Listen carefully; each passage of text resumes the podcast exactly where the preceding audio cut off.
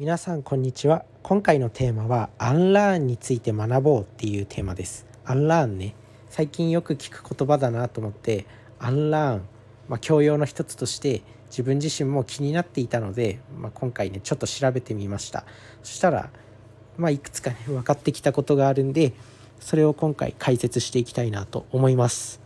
まあ、アンラーンなんですけどラーンってもともとその学びとか学ぶっていう意味があります中学校ぐらいのね英語とかで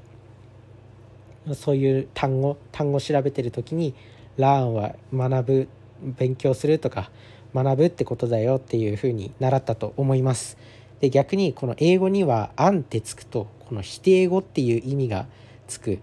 のがそういう何て言うのジンクスというか決まりがあってアンラーンっていうのはこうね何て言うの？学び直しとかこう学びほぐすとか学びの否定なんで学びの反対語？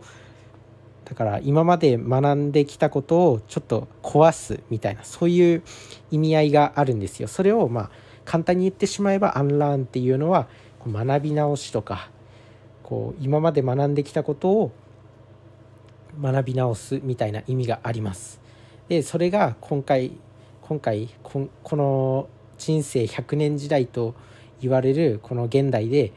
このアンラーンっていうこの能力が必要になってくるよっていう。それで最近このアンラーンっていう言葉が聞かれるようになってきたっていうことなんですけど、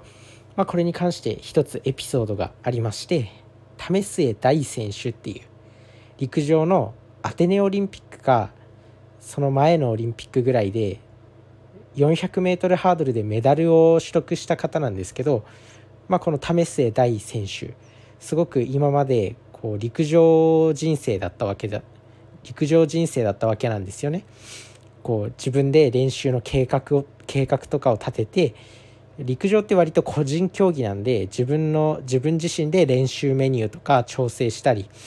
結構こう自分の力で解決できたところが多かったり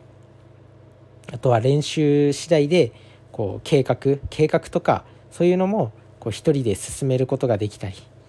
結構個人プレーな部分があったんですよね。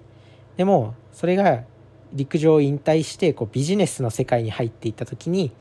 やっぱ一人ではこう仕事は難しいとかその陸上の人生で培ってきた成功の法則っていうのかな自分なりのこの練習の仕方とか思考の癖なんだろう一人でやればできるしみたいな一人で計画立てられるしみたいなところをこうビジネスの世界にも最初使ってしまったんですよね。使ってしまったというかもうそういう風に人生を送ってきてたんで、まあ、それをそのままビジネスの世界に適用していたっていうこと。でもそれだと全然なかなかこうビジネスがうまくいかなかったみたいで今まで学んできたその陸上人生で学んできた一人で計画を立てるとか練習メニューを組み立てるとか自己管理するっていうところがやっぱり一人ではビジネスの世界ではこう一人では難しいっていうことを学んだっていうエピソードがありまして、まあ、そういうことですね。今後こういうことってめちゃくちゃあるんですよ。人生100年時代って言われてるしこれ情報とかデバイスとか最新の科学技術もどんどん発展してきているしコロナウイルスみたいなねなんかいきなりパンデミックを起こすような今までの仕事のやり方を激変させるような変化とかも起きてくるんですよ。コロナ前は別に普通に会社で働いてた人もコロナになってから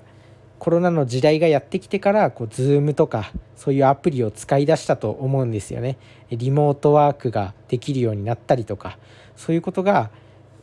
大きな変化だったと思います。そういう時に今までのやり方とかにしがみついてる人ってやっぱりこ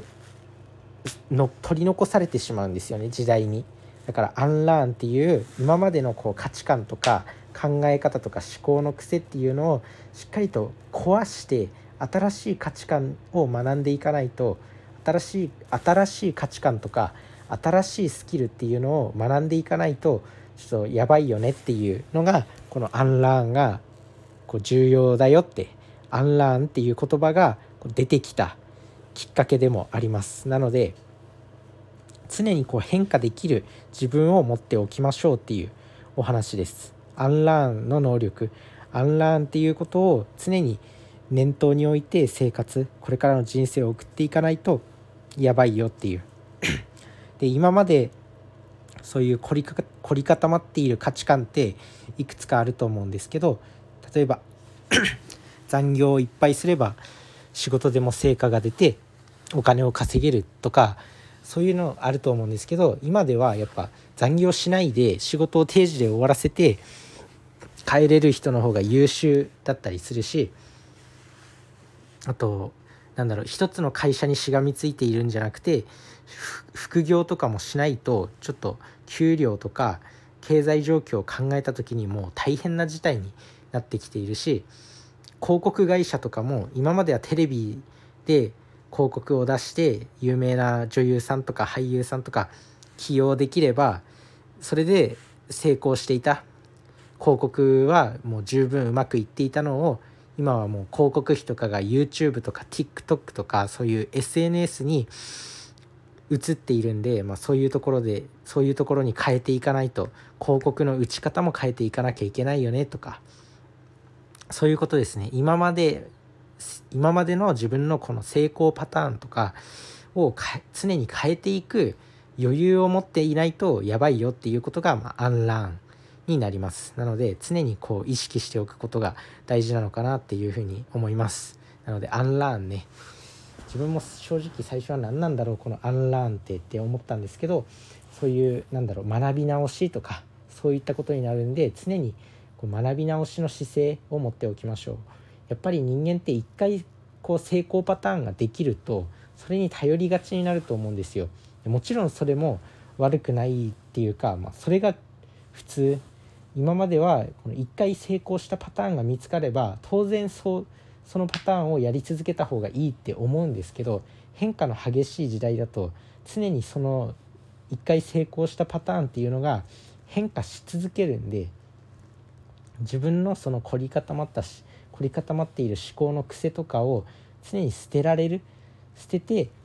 次に次次に新しいことを学ぶっていう余裕を持っておかなきゃいけないよねっていうお話になります。なのでアンラーンの思考を常に持っておきましょう。これをこれを機にアンラーンっていう言葉をまあ皆さん今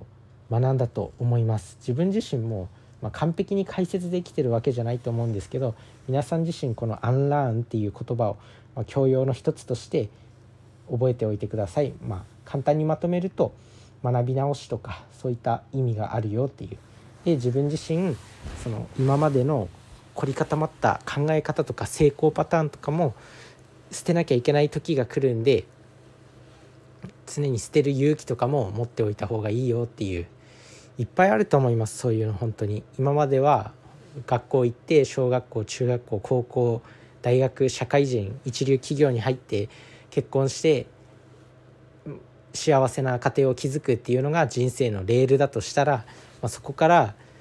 そそれだけじゃないよねっていう人生の成功のパターンっていうのもその人自身のそのライフプランがあったりとか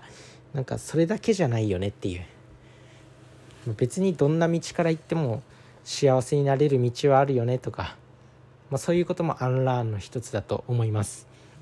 あとは今まで作っていたプレゼンの資料とか、まあ、今まではこうなんだろう、まあ、自分なりのやり方があったとしてそれがもう自分の時代ではそれが一番早い作り方一番効率の良い資料の作り方があったとしてでもいざこの時代になってみると意外となんかもういろんなツールとかも出てきているんでそういうなんかツールを使ったら一瞬で作れ資料が作れたとかそういったことも発生してくる。なので常に新しいアンテナを張っておくことと、まあ、今までの価値観をしっかりと捨てる勇気を持つ捨てる勇気を持つっていうことが非常に重要になってくるのかなと思います。このアンラーンね常に意識しておいてください。それじゃあね。バイバイ。